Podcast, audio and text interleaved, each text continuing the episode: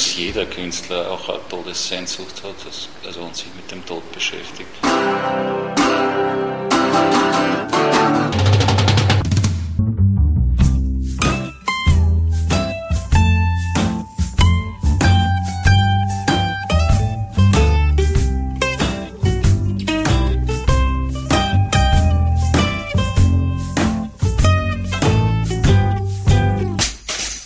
Herzlich willkommen bei Filmkultur, der Podcastreihe von www.kulturwoche.at und einem Interview mit Regisseur Thomas Roth und dem Hauptdarsteller Manuel Rubey zum Kinofilm Falco Verdammt, wir leben noch. Robert Fischer stellte die Fragen und somit gleich Ton ab. Gute Unterhaltung wünscht Manfred Horak.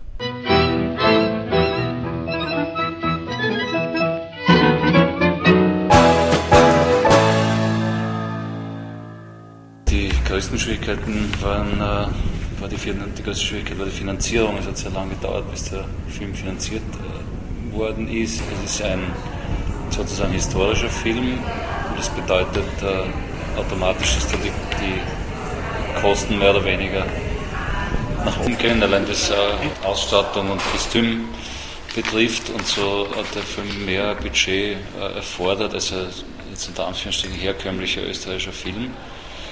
Äh, wir mussten, glaube ich, viermal die Dreharbeiten verschieben, bis die Finanzierung geschlossen war. Und letztendlich ist es dann über einen deutschen Partner gelungen, mit der Idee eigentlich schon lange durch die Gegend gewandert. Und das hat sich dann vor drei Jahren konkretisiert, als die MR-Film äh, sich auch begonnen hat, für das Projekt zu interessieren. Mhm. Und war von Anfang an die Idee, den Film äh, eher ganz real am Leben von Falco zu anzugleichen oder eher doch auch ein bisschen Fiktion reinzubringen? Wie, wie war die Intention am Anfang? Na, wie gesagt, also ich glaube, dass es genug Dokumentationen über den Falco gibt. Also ich, hab, ich, ich, wollte bewusst keine Dokumentation machen. Natürlich beruht der Film auf biografischen Fakten, also auf äh, Dingen, die aus dem Leben von Falco bekannt sind. Aber sozusagen die Zwischenstücke entspringen reiner Fiktion. Also es ging ja nicht darum, jetzt den Markus Spiegel oder den Hansi Lang wahrhaftig abzubilden, sondern den Falco und äh, dem oder der Darstellung seines Lebens haben wir alle anderen Figuren und Ereignisse untergeordnet. Also die Leute, die wichtig waren äh, im Leben vom Falco und eng mit dem, mit dem Falco, seinem Leben oder seiner Arbeit als Musiker verknüpft sind, die kommen eigentlich alle vor. Es gibt ein paar Gesellschaftsgrößen, die gerne sich, glaube ich, in der Nähe vom Falco bewegt haben. Die fand aber ich jetzt nicht so interessant, dass die in so einem Film vorkommen sollten. Hast du äh, irgendjemand gehabt, der dich beim, beim, beim, beim Drehen dann irgendwie beraten hat, dass das irgendwie halt so richtig original ist oder, oder für die Details oder so, oder hast du das einfach so nach Gutdünken? Na, wie gesagt, ich habe ja auch das Buch geschrieben, ich bin da recht frei damit umgegangen. Äh, die Aufgabe, den, den Falco darzustellen, ist ja dem Manuel äh, zugefallen, also sozusagen die in der, in der Körperhaltung, in der Sprache. An dem haben wir natürlich gearbeitet, aber, aber sonst, nachdem die meisten Szenen ja von mir erfunden sind, habe ich ja auch die Freiheit mir genommen, sozusagen mit dem Wort des Autors als Regisseur sehr frei umzugehen. Du hast ja in der letzten Zeit viel fürs Fernsehen gemacht, mhm. viele Krimis. Oder, oder ja, ich habe eine Reihe gemacht, Trautmann. Ja. ja. Was ist denn für dich so der Unterschied äh, zwischen so einem Spielfilm zu machen und einem Krimi? Oder, oder fürs Fernsehen zu arbeiten? Was sind da die. Ja, jetzt könnte ich banal sagen, ich möchte natürlich immer einen guten Film machen. Es, das sind ein bisschen die Anforderungen, das, die Arbeit am Fernsehen und am Kino, das unterscheidet sich äh, schon mal allein durch das Format durch die Detailgenauigkeit, so würde ich sagen. Äh, Im Prinzip äh, der Unterschied zu einem Fernsehkrimi unter Anführungszeichen ist ja immer, oder ist bei dem Projekt eben, dass man es mit realen Personen oder einem realen Leben äh, zu tun hat. Das, es ist, glaube ich, der erste, oh ja, es kommt sogar eine Pistole vor. Ich glaube, das ist der erste meiner Filme, wo kein Schuss fällt, aber auch das haben wir wieder geschafft. Also, ja, das ist vielleicht der einzige Unterschied. Es, der, es, gibt in der Geschichte, wie gesagt, ein paar Vorgaben, äh, biografische Fakten, die sich im Leben Falkos ereignet hat. Beim Krimi-Stoff ist, ist man da mehr oder weniger an nichts gebunden. Ne? Da kann man sich Sachen einfallen lassen. Ja, ja, aber wie gesagt, es ist ja hier auch vieles frei erfunden. Ne? Und dann wollte ich noch wissen, schon ein bisschen bezogen auf den Manuel, was waren so deine Anforderungen an den Hauptdarsteller? Ja, ich wollte einen, einen oder ich war auf der Suche nach einem Jungen, einem Österreicher, einem relativ jungen Schauspieler, weil aus Erfahrung ist es einfacher, in, äh, in einem maskentechnischen Prozess jemanden altern zu lassen, als ihn jünger äh, zu machen. Und ich wollte jemanden, der selbst auch den Soundtrack singen kann. Dass der Manuel das alles in sich vereint, ist ein großes Glück gewesen. Und äh, er weiß, wie sehr ich seine Leistung schätze, das außergewöhnlich toll hingekriegt. Wie ist das für dich gewesen? Du hast ja vor dem, vor dem Falco-Film jetzt verdammt, äh, wir leben noch, das war deine erste größere Rolle, oder? Also du hast schon so kleinere Sachen gemacht, habe ich recherchiert. Das stimmt, also Theater gespielt viel auch große Rolle, aber bei Filmen habe ich nichts Vergleichbares gemacht. Genau, und wie hast du dich auf den, auf den Falco vorbereitet? Auf verschiedenen Ebenen. Ich habe vor allen Dingen mit Thomas geredet und Vorstellungen ausgetauscht, vor allem mal angehört, wo das hingehen soll.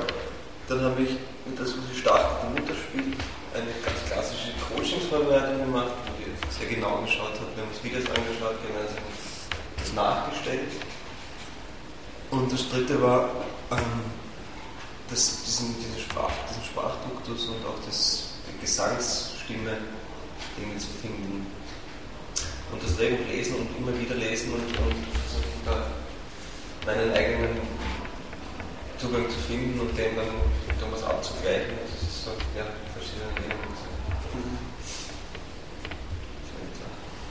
Und hat es für dich dann im, im, im, Filmprozess, im Drehprozess dann irgendwelche Überraschungen gegeben oder ist eigentlich dann so, äh, läuft das dann so, wie man sich das eigentlich vorstellt, dass ein Film gemacht wird oder, oder hat es für dich persönlich dann irgendwelche Überraschungen gegeben, dass du gedacht hast, das hätte man nicht erwartet oder irgendwie durch das Beschäftigen mit dem Falco ist da irgendwas passiert oder, ich habe mir versucht, so wenig wie möglich vorzustellen, weil es mhm. meistens anders als in der Vorstellung, das kann ich prinzipiell und daher ähm, ist auch nichts Unerwartetes passiert, weil nichts erwartet wurde. ähm, es, ist, es ist so, mit seiner Rolle, ist, Thomas arbeitet noch dazu sehr konzentriert, und ist bekannt und ist auch nicht der langsamste.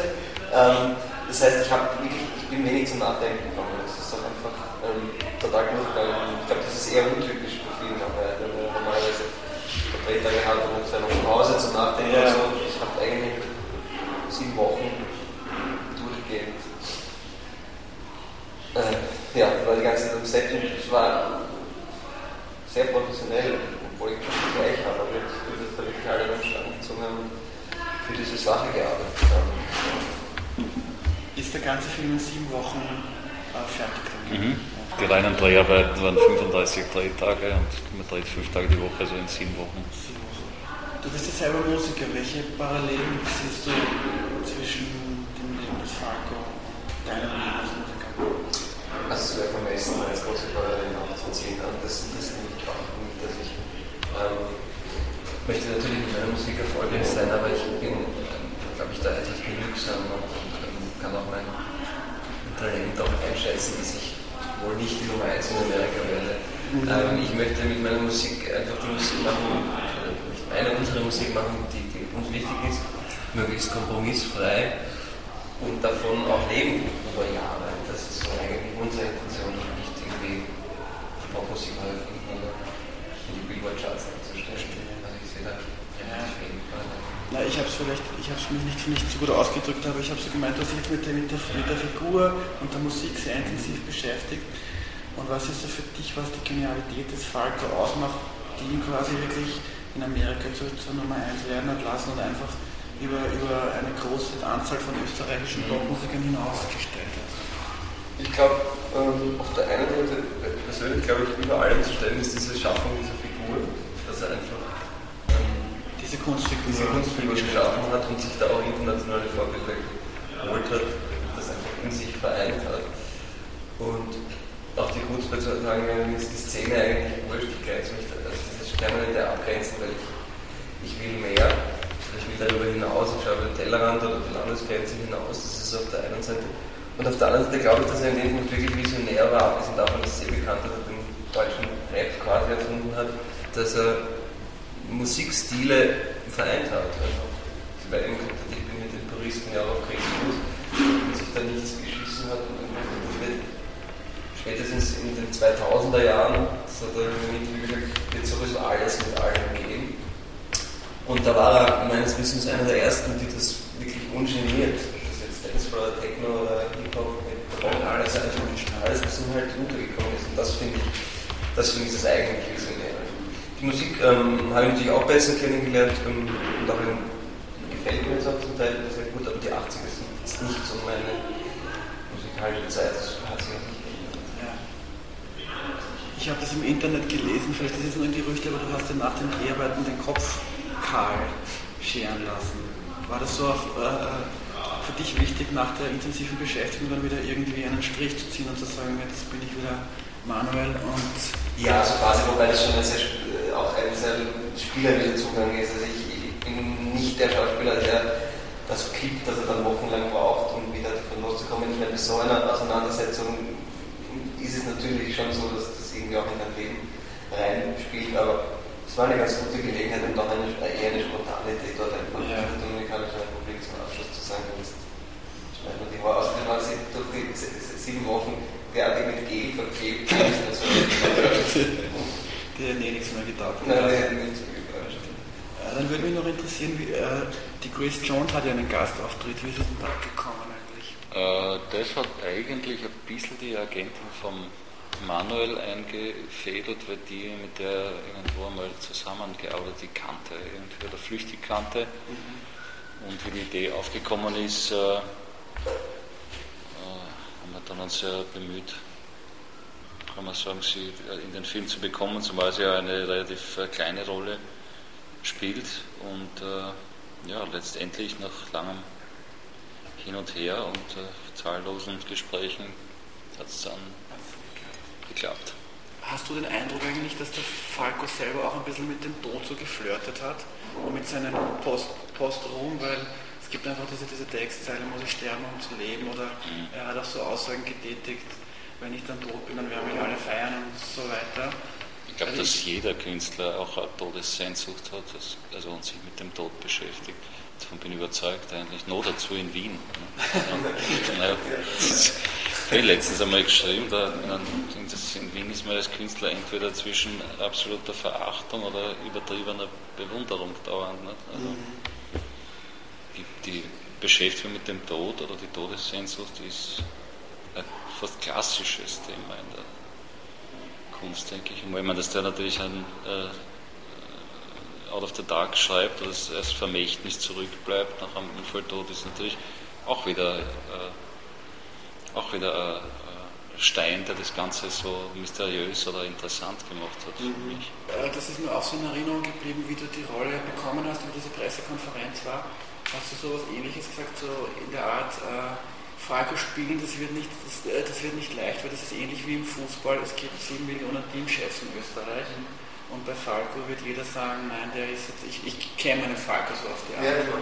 Ich meine, es gibt schon ein paar Reaktionen intern, die zum Beispiel ganz gut sind freut mich natürlich. Ich versuche das ähm, gar nicht zu sehr nicht anzulassen, weil ich kann es eh nicht mehr beeinflussen. mit allem, was ich bin und kann, ich in diese Rolle reinkommen. Wenn das nicht reicht, kann ich nichts ändern. Also gleichzeitig ist es auch klar, dass für so ein Projekt viele das toll finden und viele das nie toll finden werden, egal was wir da gemacht haben. Das ist ähm, bei einem Nationalheiligen, wie er ja seit dem Tod ist, ich glaube, dass das auch unser österreichischer Umgang ist, war früher zu der Zeit ging es ihm ja nicht so gut, wie es ihm jetzt geht. Ähm, das ist klar und ähm, da muss man sich einfach ein bisschen abgrenzen. Ich sage immer, mich, mich würde interessieren, ob ihm selbst auf jeden Fall die Meinung wäre wichtig oder eine andere, ja, muss man aufpassen, sonst wenn ich dann jeden ernst nenne. Ja, ja. Gibt es irgendwie Kontakt mit der Familie von Falco? Haben die sich schon zu dem Film geäußert oder ist das. Äh ja, die Mutter ist ja wieder vertreten von der Falco Stiftung, die hat ja leider zwei Schlaganfälle äh, gehabt, soweit ich weiß, und ist ja, also wird von dieser Stiftung nach außen vertreten. Die Stiftung hat den Film noch nicht gesehen Und äh, man kann sich ja in dem Sinn mit der Mutter nicht unterhalten, also es wird jetzt auch keinen Sinn machen. kann nicht mehr sprechen. Kann nicht mehr sprechen, genau. Äh, Und sonstige Familie besteht ja keine. Ne? Ja, die Tochter ist ja nicht seine Tochter. Ne? Und in einem Alter schon nicht mehr seine Tochter gewesen, wo es wahrscheinlich auch nicht besonders relevant wäre, sie zu befragen, sage ich jetzt mal. Ne? Wegen dem Soundtrack wollte ich noch wissen, Also nicht äh, Mondscheiner, es wird alles von Manuel gesungen. Die Produktion haben die Bolland, äh, Rob und Freddy Bolland, das sind die Produzenten auch vom. Soundtrack, das sind also die Hauptproduzenten neben dem Bonga gewesen von Falco. Und äh, uns ist es ja auch darum gegangen, den Sound von dieser Zeit da irgendwie einzufangen. Also es war nicht der, der Anspruch, jetzt äh, Falco neu zu erfinden, im Sinne von, weiß nicht, Jan Delay produziert mit Manuel Falco, sondern wir wollten ja sozusagen die 80er Jahre auch irgendwie festhalten. Darum war es irgendwie naheliegend, eben zu den Originalproduzenten zu gehen. Und äh, der Manuel hat dann in, in Holland einige Zeit dort mit den Herren verbracht. Und wir sind eigentlich alle sehr zufrieden mit dem Ergebnis. Es ist wie im Film auch, es gibt auch da, sage jetzt mal, gespenstische Momente, in denen er so nah an der Vorlage ist, dass ich glaube, nicht jeder sofort äh, das unterscheiden würde können, glaube ich. was sind eure Erwartungen? Weil Falco ist ja in Österreich schon ein Mythos irgendwie und sagen wir, das ist nicht der Falco, den wir kennen oder, oder, oder glaubst du, dass die Öffentlichkeit das eher da jetzt kein großes Aufsehen machen wird? Also die, die? Haltung, die du beschreibst, ist ja Grundhaltung ja österreichische, nicht, dass man einmal von vornherein versucht, das schlecht zu finden oder aus welchem Antrieb heraus das eigentlich von der Idee weg schon zum Scheitern äh, verurteilt erachtet. Ne? Ich versuche ernsthaft mit meiner Arbeit umzugehen und äh, äh, ich finde, das, was wir gemacht haben, hinter dem stehe ich voll und ganz. Das ist eigentlich das Einzige, was mich wirklich interessiert. Ich bin kein Kaufmann, der sich Gedanken darüber macht, wie viele Leute sich den Film anschauen sollen. Natürlich freue ich mich, wenn viele Leute reingehen, aber das, das ist nicht der Grundgedanke, der mich vorantreibt, um so ein Projekt zu machen. Ich weiß auch nicht, wer sich berufen fühlt, den wahren Falco oder das Denkmal Falco aufzustellen und dann wer dann erklären will, wer ihn kaputt gemacht hat. Also wo, wer ist das eigentlich, diese, der, der große Unbekannte da draußen oder wo, wo sind alle die? Also wo waren die eigentlich in den letzten äh, Lebensjahren von Falco oder das ist dieses hässliche Grabmal, das mir da aufgefallen Also wer sind jetzt die, die und was wollen die beschützen, ehrlich gesagt? Also das finde ich, natürlich wird es welche geben, die sich, die sich das anders vorgestellt haben. Es gibt vielleicht auch Fans, die sowieso sagen, man, man darf das nicht machen, das wird es sicher auch geben. Aber ehrlich gesagt kann ich mich um die nicht kümmern. Also ich finde, man soll dem Film eine faire Chance geben, die Leute sollen sich ihn anschauen und dann kann man immer noch hinten nach äh, darüber debattieren, ob es einem gefällt oder nicht. nicht? Aber im Vorfeld schon irgendwelche da Ängste zu schüren, dass das Heiligtum Falco jetzt zerstört wird, dass man sich da zu nah an den herangewagt hat. Also das, man, das möchte ich nicht länger. Das habe ich eh schon zu viel kommentiert. Nein, ich habe ich hab nur gemeint, was ich zum Mal gesagt habe, sind 7 Millionen Teamchefs beim Fußball und halt, aber vor denen habt ihr keine Angst einfach. Also wenn wir Angst hätten, dann würde man nie einen Film machen. Ja. Aber natürlich freuen wir uns, wenn man natürlich freut man sich, wenn der Film gut ankommt und den Leuten gefällt. Das ist immer ein besseres Gefühl, als wenn man das Gefühl hat, es interessiert sich niemand dafür es gefällt keinem. Nicht? Das ist eh klar. Ne? Ich, bin, ich plädiere für eine faire Chance. Und somit sind wir auch schon wieder am Ende von Filmkultur, dem Podcast von kulturwoche.at angelangt. Vielen Dank fürs Zuhören und vielen Dank fürs Dranbleiben.